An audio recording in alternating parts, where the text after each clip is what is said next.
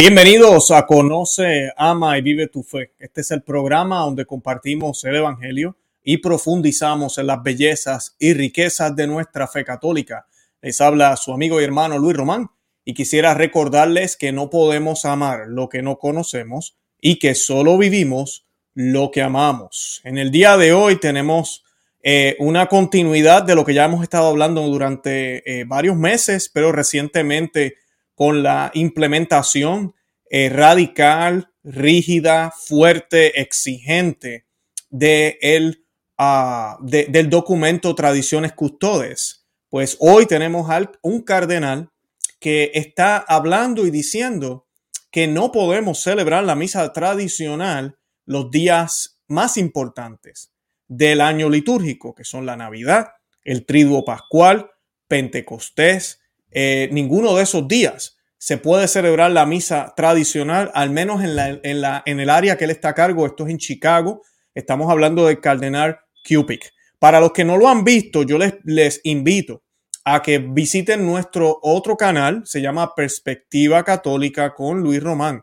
Ayer sacamos un programa también relacionado a este tema, pero distinto. Es el cardenal Sara, quien afirmó hace ya un año que era obra o podríamos decir inspiración demoníaca o es eh, eh, una es la voluntad del demonio o querer hacer eh, o querer suprimir la misa tradicional, querer suspenderla es obra del demonio. Básicamente eso es lo que el cardenal Sara dijo en aquel momento y ahorita también se expresó muy fuerte diciendo de que cuál era el problema con esta liturgia. Lo que antes era sagrado debe ser sagrado hoy. Así que aquí tenemos cardenal contra cardenal un cardenal prohibiéndola, el otro cardenal inclusive diciendo que el querer suprimir y prohibir la misa tradicional es obra del demonio, así de sencillo, y lo es, así mismo es. Así que les invito a que vean ese otro programa en el otro canal, Perspectiva Católica con Luis Román, fue publicado ayer para que lo miren. En el día de hoy vamos a estar hablando de este elemento,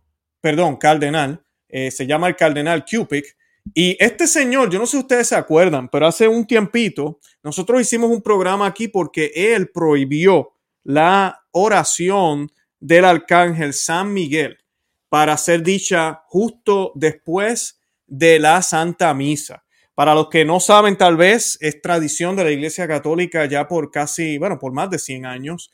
El Papa León XIII había pedido que se hicieran unas oraciones al final de la misa eh, porque eh, por la crisis que estaba ya comenzando en la iglesia.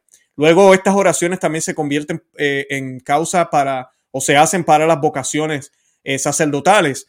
Una de estas oraciones que se hacía al final de la misa es la oración del arcángel San Miguel. Se hacían tres Ave María y se rezaba el salve de, la, de la Virgen, ¿verdad? El salve, el Dios te salve. Y pues esto ha sido cambiado después del Concilio Vaticano II pero la tradición en muchos lugares siguió, se permaneció y todavía yo he ido a iglesias inclusive que no son tradicionales, donde al final de la misa los sacerdotes a veces rezan estas oraciones porque es algo bonito y además de eso es una forma de recordarnos que el demonio existe a través de la oración de San Miguel y nos recuerda que somos católicos y tenemos una madre, no somos huérfanos, así que rezamos el Dios te salve eh, tres veces al final de la misa. La misa tradicional es bien común, es es básicamente mandatorio. Después de misa baja, siempre los sacerdotes se arrodillan, después que nos dieron la bendición, leyeron el último evangelio, todo está hecho, eh, bajan del altar y se hacen estas oraciones, usualmente las hacen en la lengua vernácula de, la, de la comunidad. Y pues el cardenal Cupid prohibió que se hiciera esta práctica en su diócesis, lo prohibió tajantemente. Así que ese es el elemento que tenemos aquí.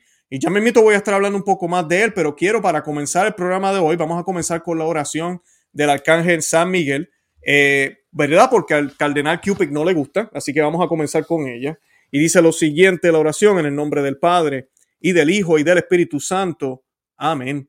San Miguel Arcángel, defiéndenos en la batalla. Sé nuestro amparo contra las perversidad y acechanzas del demonio.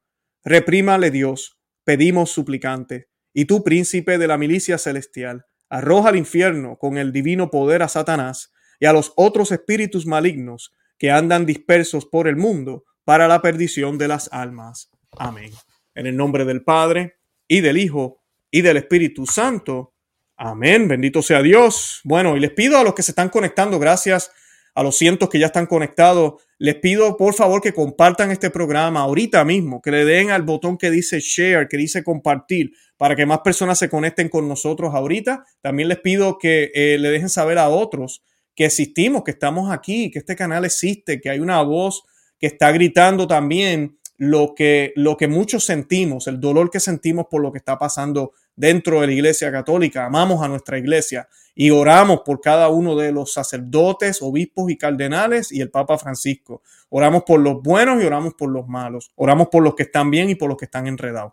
Y pues eh, les pido eso de favor y que le den me gusta al programa inmediatamente. Así YouTube y Facebook y todas las aplicaciones por donde nos están viendo ahorita mismo saben que este video es de su agrado y se lo recomiendan a más personas. Así me pueden apoyar Muchas veces la gente me pregunta cómo te podemos apoyar. De esa forma me pueden apoyar. Y pues el cardenal Cupid, para que tengan una idea, ya les dije la primera, él, él fue el que prohibió la oración del arcángel San Miguel en su diócesis. Él también fue en el, en el 2018. El cardenal Cupid fue el que dijo esta frase cuando surgió todo el escándalo de Teodoro McCarrick y Vígano y otros empezaron a sacar mucha evidencia, a publicar evidencia y inclusive a, acusar al, Santo Padre de encubrir muchas de estas conductas. El arzobispo eh, eh, McCarrick, I mean, disculpen, Cupic, dijo lo siguiente, dijo otras cosas más importantes, ¿verdad? Que Francisco tiene otras cosas más importantes por las cuales preocuparse. Entonces muchos dirán, ¿y qué cosas son las más importantes? Pues según Cupic, él tiene que atender otras cosas, como hablar del medio ambiente, proteger a los migrantes y seguir con el trabajo de la iglesia. Esas fueron las expresiones del cardenal Cupid en el 2018, para que tengan una idea. También el, cardenal Cupid, para los que no sabían, está donde se encuentra gracias al cardenal Teodoro McCarrick, quien lo promovió y lo, y, los, y, lo, y lo ayudó a poder llegar a donde se encuentra ahorita mismo, y es uno de los favoritos del Papa Francisco. Eh, el cardenal eh, Cupid, como ya mencioné, también prohibió la oración a San Miguel y, a y las Ave Marías después de la Santa Misa, cualquier misa, no sordo o misa tradicional. Él se sabe y lo sabemos, es a, agenda pro homosexual, es uno de los prelados más modernistas de la iglesia y recientemente presidió, esto fue otro escándalo que cubrimos aquí en el programa, presidió la toma de la comunión de la alcaldesa de Chicago. Ella recibió la comunión por parte de un sacerdote pero en esta misa también estaba el cardenal Cupid.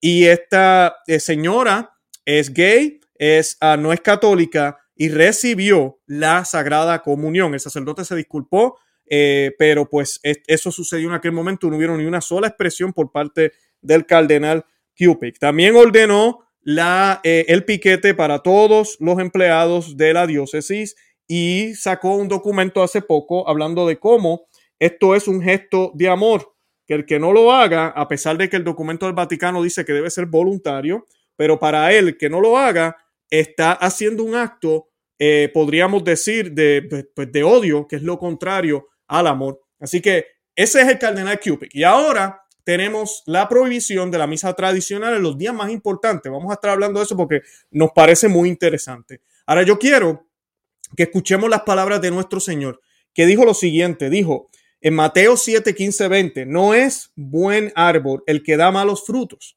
ni, ni árbol malo el que da buen fruto, ¿verdad? Porque eso no tiene lógica, eso no pasa. Porque cada árbol se conoce por su fruto, pues no se cosechan higos de los espinos, ni de la salsa se vendimian uvas. El hombre bueno del buen tesoro de su corazón saca lo bueno, y el hombre malo del mal tesoro de su corazón saca lo malo porque de la abundancia del corazón habla la boca. Mateo 7, 15, 20. Y pues, ¿por qué les digo esta, esta frase, este versículo, mejor dicho, de la Biblia?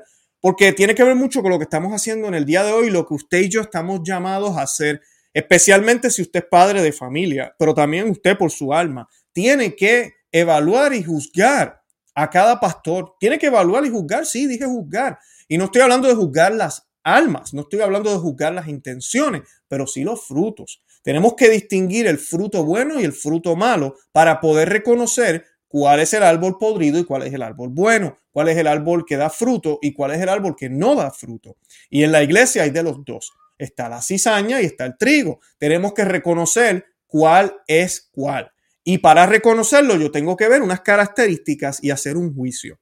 En el caso de Cupid, no hay duda de esto, es una cizaña. Él es cizaña y la cizaña ya no se avergüenza hoy en día de ser cizaña, de decir lo que le da la gana y de hacer lo que le da la gana. En el Concilio Vaticano II, yo quiero expresar aquí una frase, porque muchas personas piensan que nosotros estamos contra el Concilio Vaticano II. No, no es eso. Sí reconocemos que hay un problema con algunos documentos y reconocemos que surge un movimiento luego de ese concilio.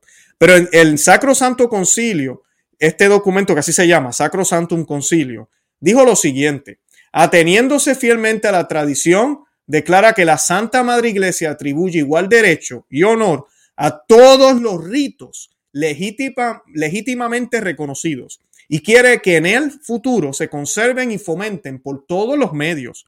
Escuchen bien, el Concilio Vaticano II pidió eh, en aquel momento, o sea que el rito tridentino, la forma tridentina de la Santa Misa, la única forma de la iglesia, de la misa, que siempre fue la misa tradicional, dice el concilio que debe ser conservada para el futuro, fomentada por todos los medios. Y está hablando también de los otros ritos de la Iglesia Católica, que son más de 21, 23 más o menos.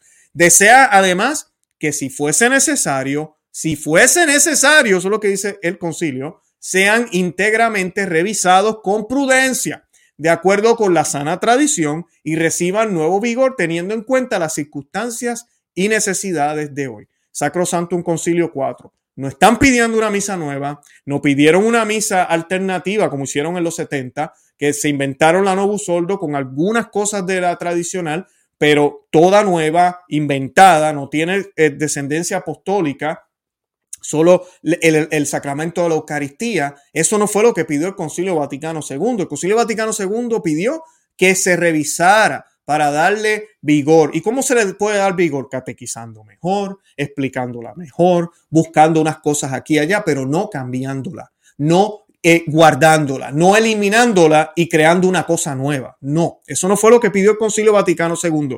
Así que ahí les leí un poco del concilio. Además de eso, dice, pide y nos, y nos exhorta los padres del Concilio Vaticano II, que no es dogmático, yo siempre lo he dicho aquí, es pastoral, concilio dogmático es concilio de Trento, eh, pero este concilio que fue pastoral dijo que se, eh, se fomente y se conserven todos los ritos, todos los ritos. O sea que ahorita mismo el Papa Francisco, los cardenales, los obispos que están prohibiendo la misa tradicional están en desobediencia al tan amado y querido Concilio Vaticano II que ellos casi ya lo ven como infalible y no lo es porque Pablo VI dijo que no era infalible, lo ven como si fuera dogmático, el Concilio Vaticano II no es dogmático, pero ellos lo ven así, ¿no?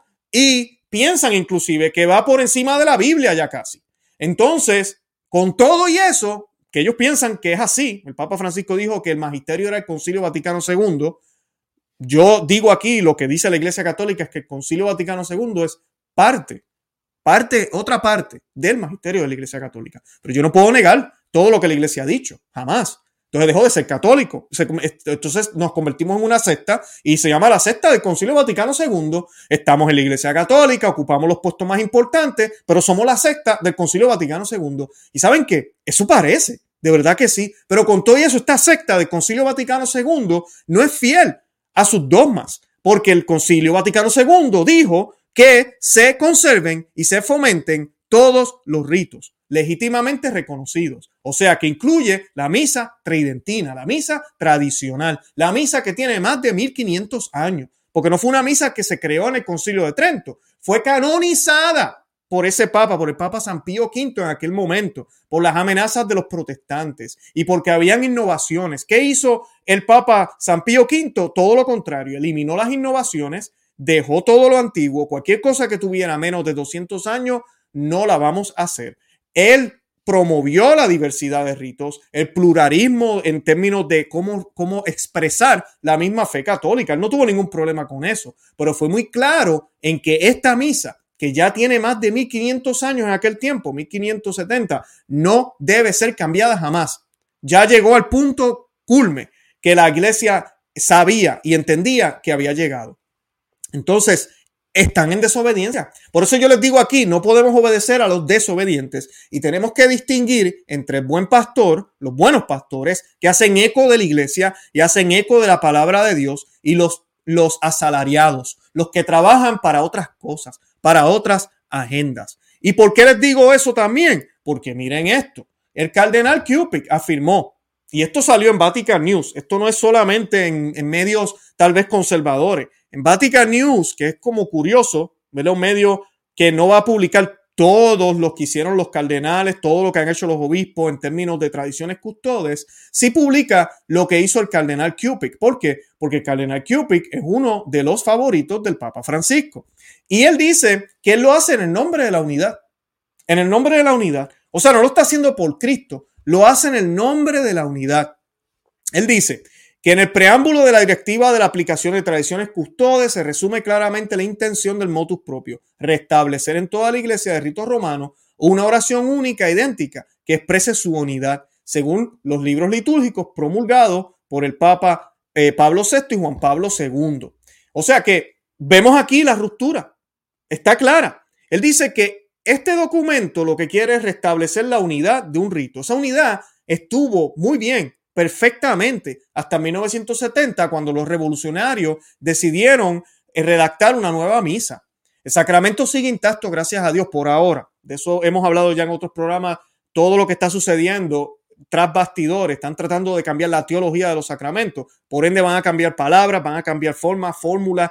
Eso viene, lamentablemente. Pero eso es tema para otro día. Pero en el día de hoy, lo que estoy tratando de, de mostrarles aquí es que esa misa rompió la unidad en ese momento.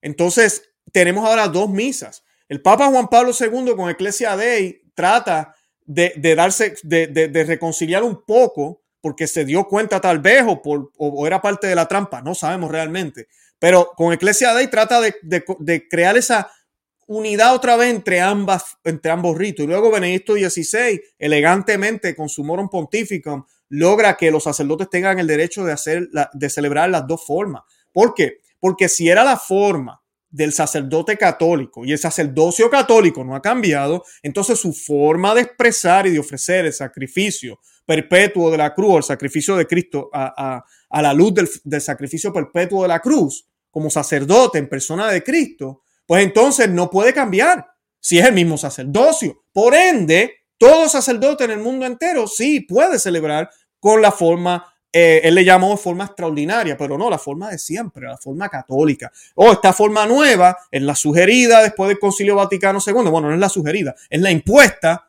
y ahí está. Pero no podemos tirar a la basura lo que antes fue sagrado. Como dijo el cardenal Sara, sería obra del demonio hacer algo así. Sería obra del demonio. Y es exactamente lo que muchos de estos títeres están haciendo, el trabajo del demonio.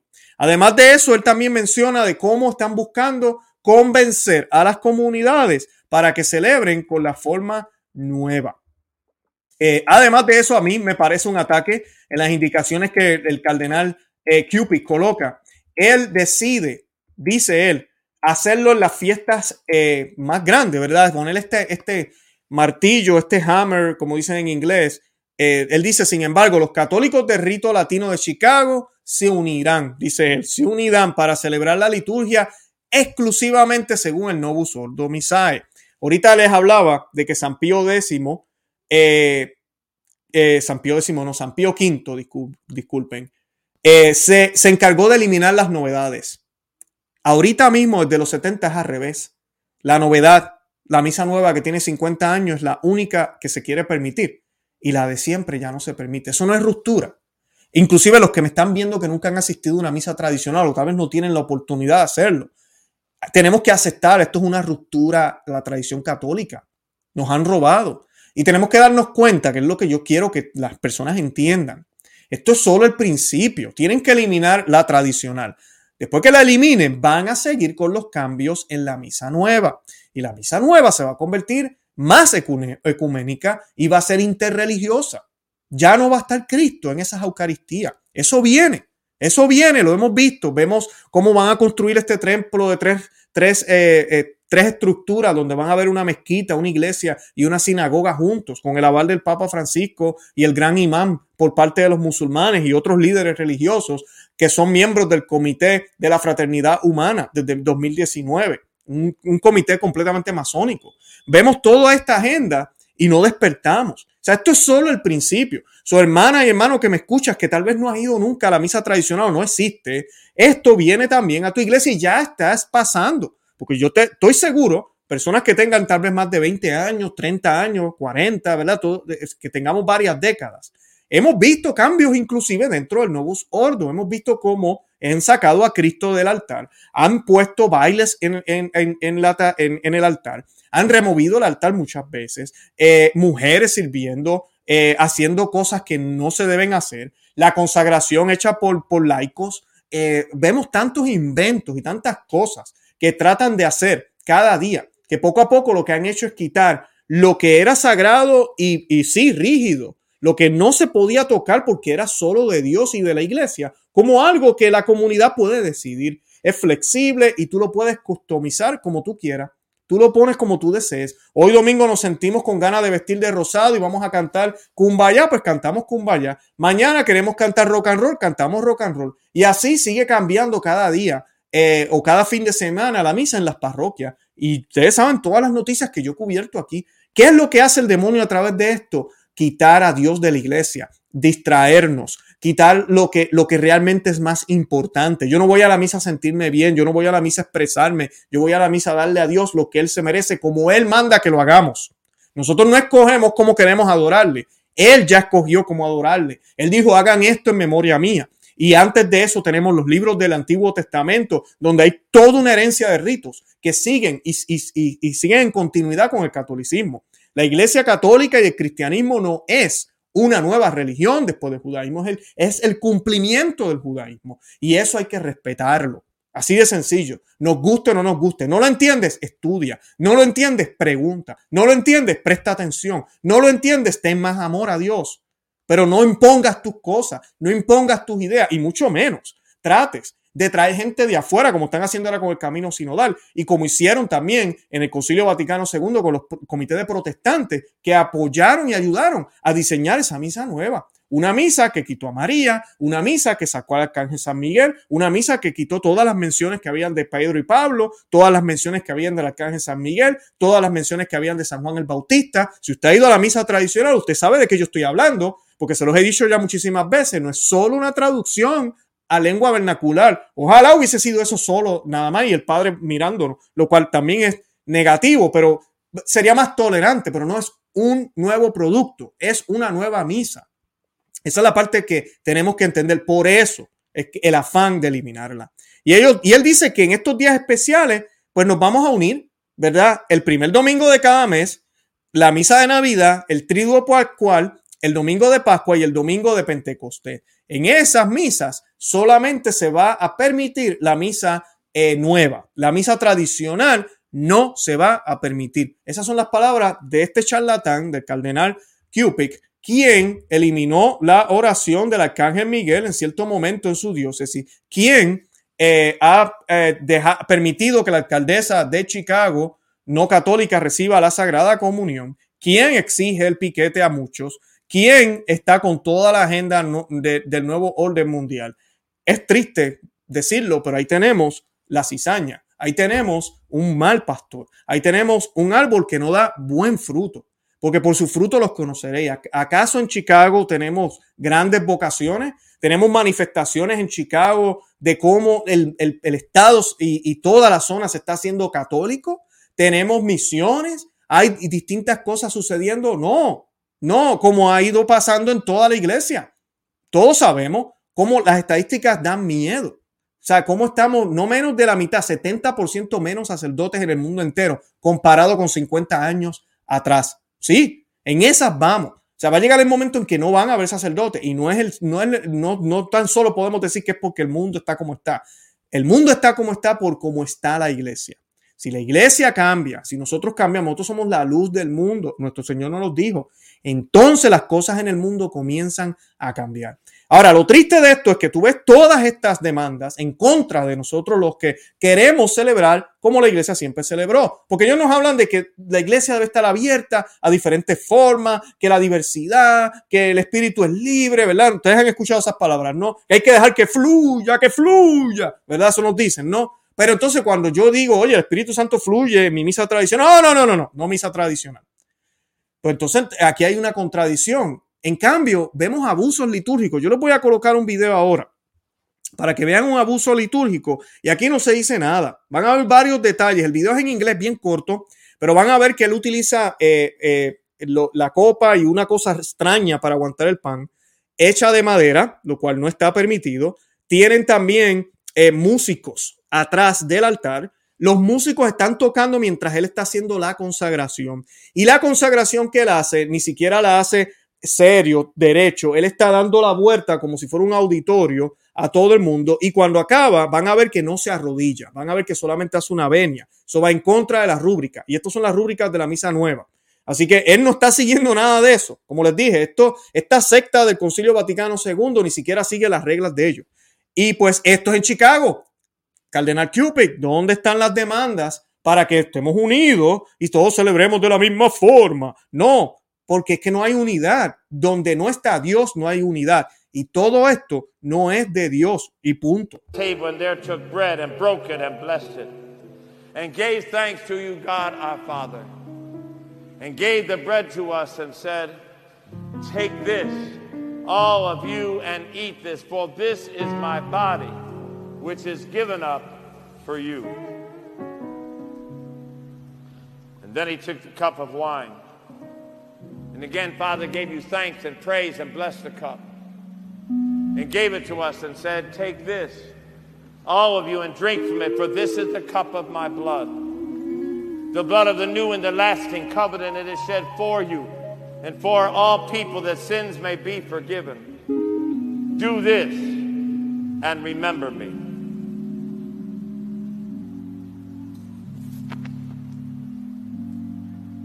So we do remember you, Lord.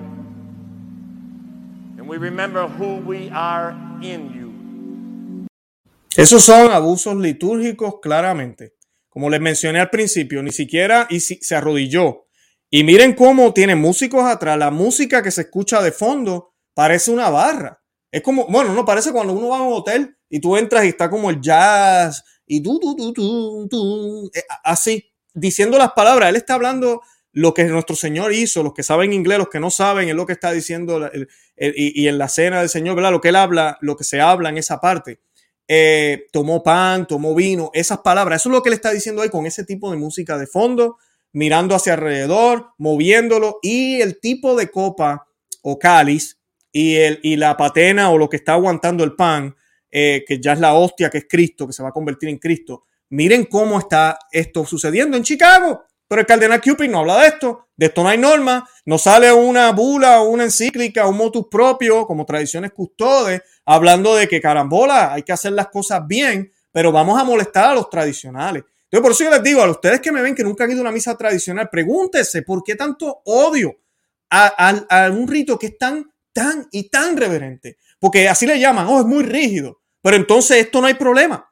Esta barbaridad que vimos ahí, no hay problema cómo el Señor lo pasean con música jazz de fondo. Eso no es ni música litúrgica. Ahorita les mencioné el Concilio Vaticano II, cómo habla que hay que respetar a los ritos y hay que ser prudentes. Ahí no hay prudencia, ahí lo que hay es soberbia, falta de humildad. Ahora decidimos nosotros cómo vamos a adorar a Dios y más vale Dios, más vale tú Dios que te guste. Porque a nosotros nos encanta el jazz, nos encanta el blues, nos encanta la salsa, el merengue y a ti te tiene que gustar. Porque nosotros somos bautizados también y yo tengo mis derechos, Dios. Yo tengo mis derechos de cristiano y de católico. En esa forma estamos nosotros actuando. Estamos actuando así. Tenemos que despertar, dejar que estas estupideces y dejar que los sacerdotes dejen de estar decidiendo qué tienen que, qué, qué, invento van a, a inventarse todos los fines de semana distintos. No podemos seguir con estas cosas. No podemos seguir con estos abusos. La ley de la iglesia, inclusive, las rúbricas de la iglesia, Dicen, imponen que al menos la parte interior de la copa del cáliz esté hecha de metal precioso, de oro o plata. y que sea adorada internamente, por lo menos. Esto se debe a que está destinado a entrar en contacto con la sangre o con el cuerpo de Cristo. Para la copa está prohibido utilizar un material no noble destinado a arruinarse o romperse fácilmente, como podría ser eh, el bronce, el vidrio o la madera. Eh, se acepta el latón que no es noble, pero es resistente y no se rompe fácilmente, siempre que el dorado interno se reemplace cuando se produce la oxidación. Eh, y, por ahí puedo seguir, pero para que tengan una idea de, las normas de la iglesia sobre los materiales que debe estar construido el cáliz, que debe estar construido todos estos objetos sagrados. Este sacerdote está en plena violación de la ley de la iglesia, pero nadie dice nada. Es lo mismo que sucede con la comunión en la mano y con la comunión en la boca. Ese es otro problema con la misa tradicional. La misa tradicional solo se distribuye al Señor como siempre se distribuyó, como siempre se distribuyó, en la boca, como siempre se distribuyó. Así de sencillo. Pues eso les molesta a esta gente, tenemos que eliminarla. Entonces, como les decía al principio, el Concilio Vaticano II, voy a leer otra vez, Sacro Santum Concilio 4, dice, dice que todos los ritos, ¿verdad? Se le atribuye igual derecho y honor a todos los ritos legítimamente reconocidos. En aquel momento cuando esto se escribió, la misa nueva que tal vez tú católico vas, la misa que iba yo antes, no existía. O sea que no estaban hablando del Novus Ordo, la misa que se inventó Pablo VI, sino la Santa Misa que siempre existió. Y los ritos que hay en otros lugares que no fueron el rito latino, el rito romano. Están diciendo que se debe rendir eh, igual derecho y honor a estos ritos legítimamente reconocidos. Y el concilio quiere que en el futuro se conserven. Eso dice el concilio Vaticano II. No lo está haciendo el cardenal Cupid, no lo está haciendo el Papa Francisco, no lo está haciendo la gran mayoría de los cardenales y obispos ahorita mismo de esta nueva iglesia Vaticano II, esta contraiglesia, porque han dejado de ser católicos. Y dicen el Concilio Vaticano II que fomenten por todos los medios estos ritos, que los fomenten. ¿Qué está haciendo el cardenal Cupid? Eliminándolos. ¿Qué está haciendo el Papa Francisco? Eliminándolos. ¿Qué está haciendo los diferentes obispos, la gran mayoría de ellos eh, eh, en, muchos lugares? Eliminándolos. Yo le doy gracias a Dios que hay muchos que no han hecho nada, que se han dado cuenta de los frutos bonitos y han permitido que siga igual la cosa. Han mirado al Papa y saben lo que dicen. Dicen, bueno, él allá que siga con su rabieta. Nosotros aquí seguimos con lo que estamos haciendo porque hay fruto. Tenemos una comunidad que celebra como siempre se celebró y tenemos una que ha decidido seguir caminando con las nuevas innovaciones. todos somos católicos, tenemos los sacramentos. Esa es la manera correcta, diría yo, de un obispo verlo. Claro, oramos para que regresemos a lo que es verdaderamente católico, pero mira, por lo menos un pastor que lo ve de esa manera está defendiendo lo que es la catolicidad de la iglesia, de, lo que siempre hemos tenido, de lo que fue y de lo que debe ser y de lo que será. Porque nosotros somos a imitación de Cristo. La iglesia es imitación del Señor. Entonces, todo lo que se enseñó desde el primer momento en que nuestro Dios Jesús caminó la tierra y habló, y luego pasa por boca de los apóstoles, esa es la tradición. La tradición no son costumbres, esa es la tradición. De la tradición viene la Biblia, lo que se enseñó en la tradición, lo que se enseñó en la Biblia, lo que fue componiéndose a través de concilios, sínodos, sínodos, y todo lo que ha sucedido se debe conservar, preservar, defender, cuidar, enseñar, fomentar. Siempre, sin ningún miedo, sin importar los tiempos que vivimos. Miramos los signos de los tiempos para ver cómo implementamos lo que no ha cambiado, lo que siempre se ha fomentado, lo que siempre ha sido, lo que siempre es, lo que siempre será. Porque si no, entonces dejamos de ser lo que somos y nos convertimos en algo nuevo. Y eso es lo que ha pasado. 70% de los católicos ahorita mismo en las iglesias Novus Ordo no creen que la hostia se convierte en Cristo completamente. Piensan que el Señor está ahí, ven algo bonito, la presencia de Él está ahí, pero no creen que es el Señor en persona. Sí, en persona. No lo creen.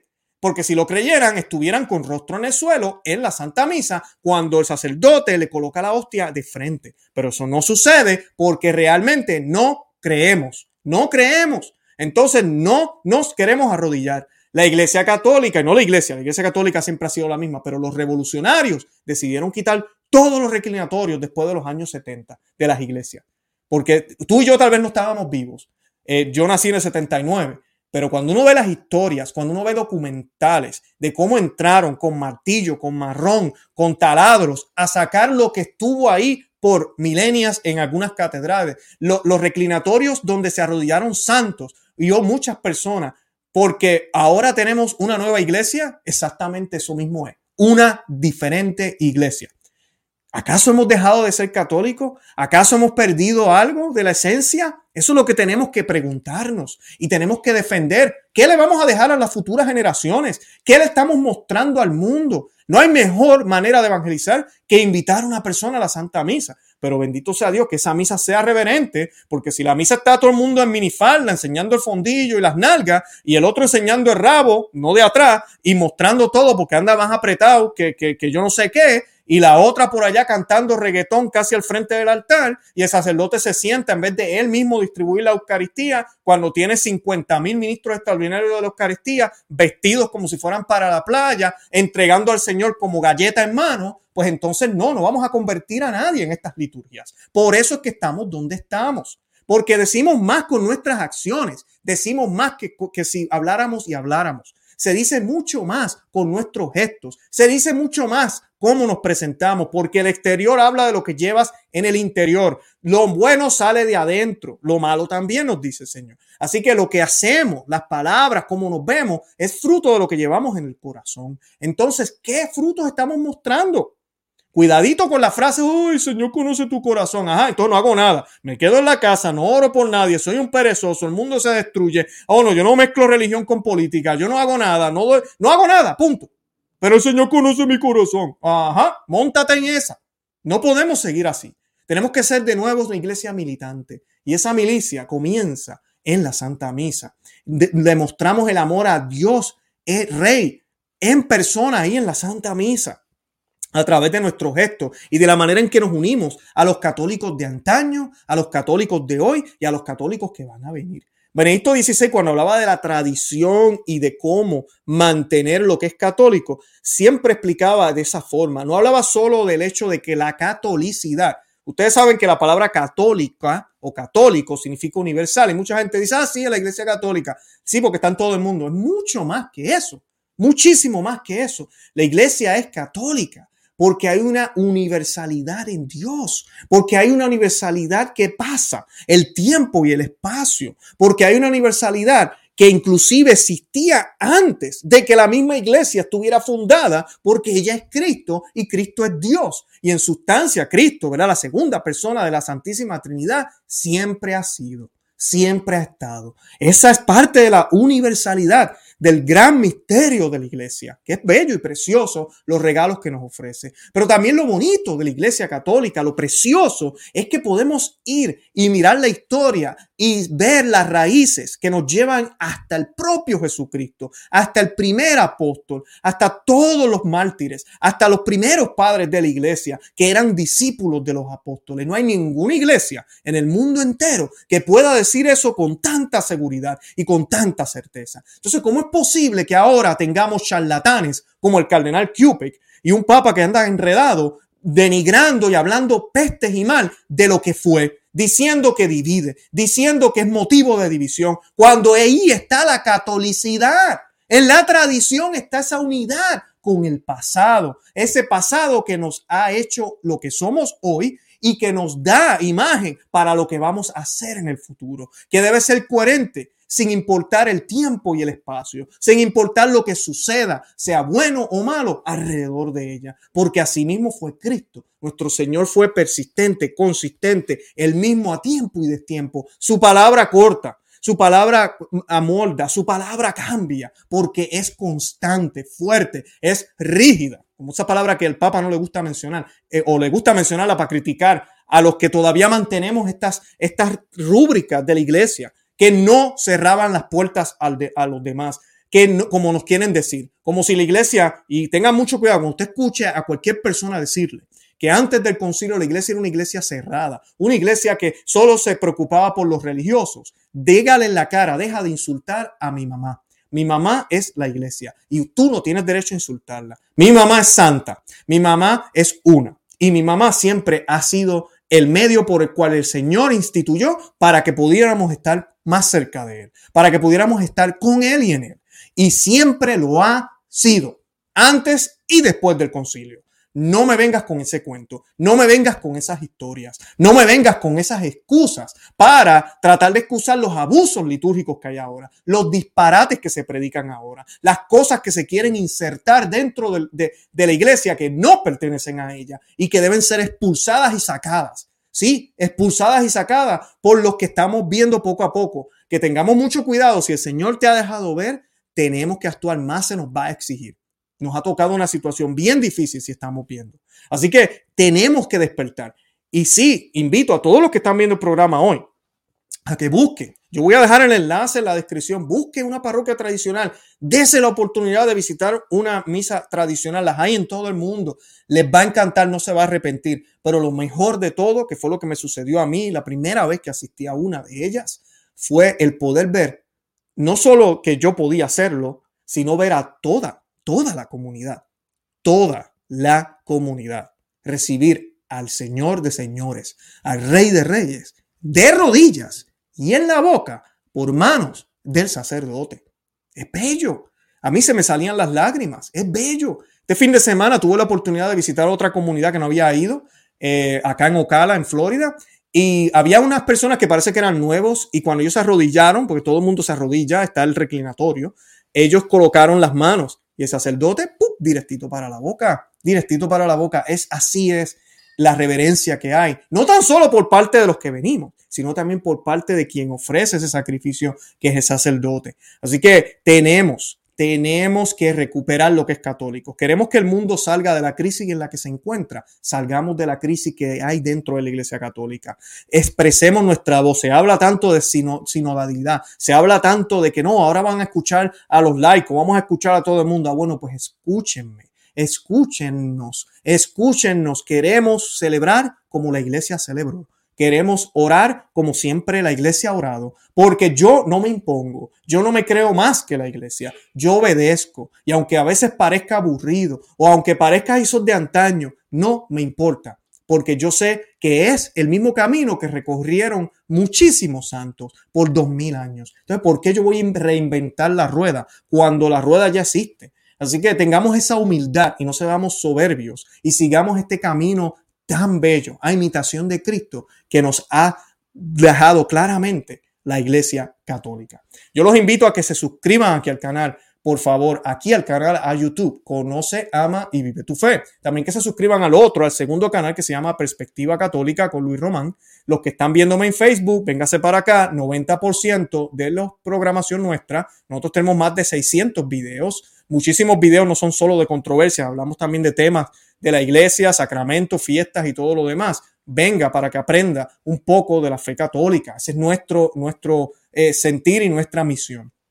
Además de eso, también ya mencioné, estamos en los medios sociales. Búsquenos por allá, por Conoce, Ama y Vive tu Fe. Y los invito a que vayan a ver el programa que hicimos del Cardenal Sara ayer en perspectiva católica con Luis Román. Perspectiva católica con Luis Román. El Cardenal Sara dijo que cualquiera que se atreva o quiera ¿verdad? El acto de suprimir y tratar de prohibir la misa tradicional es un acto del demonio. Esas son las palabras del cardenal Sara, así que los invito a que vean ese programa también, cardenal contra cardenal. Mucha gente a veces dice, oh, esa es la opinión de Luis, ¿no? Hay cardenales también defendiendo la misa tradicional, hay obispos defendiendo la misa tradicional, hay sacerdotes que hemos tenido invitados aquí en el programa defendiendo la misa tradicional, no son lo que eran de Luis Román y de otros, no, estamos defendiendo lo que es católico, porque se han infiltrado masones, protestantes, pentecostales, eh, cuanta cosa nueva era dentro de la iglesia tratando de imponer sus ideas y no, para aquí no van no van para ningún lado. Aquí somos católicos y si no te gusta, hay puertas por todos lados. Eh, de por sí, después del concilio, hasta las ventanas se abrieron. Salga por una de ellas, pero con mi fe no se metan. Dejen a mi fe quieta.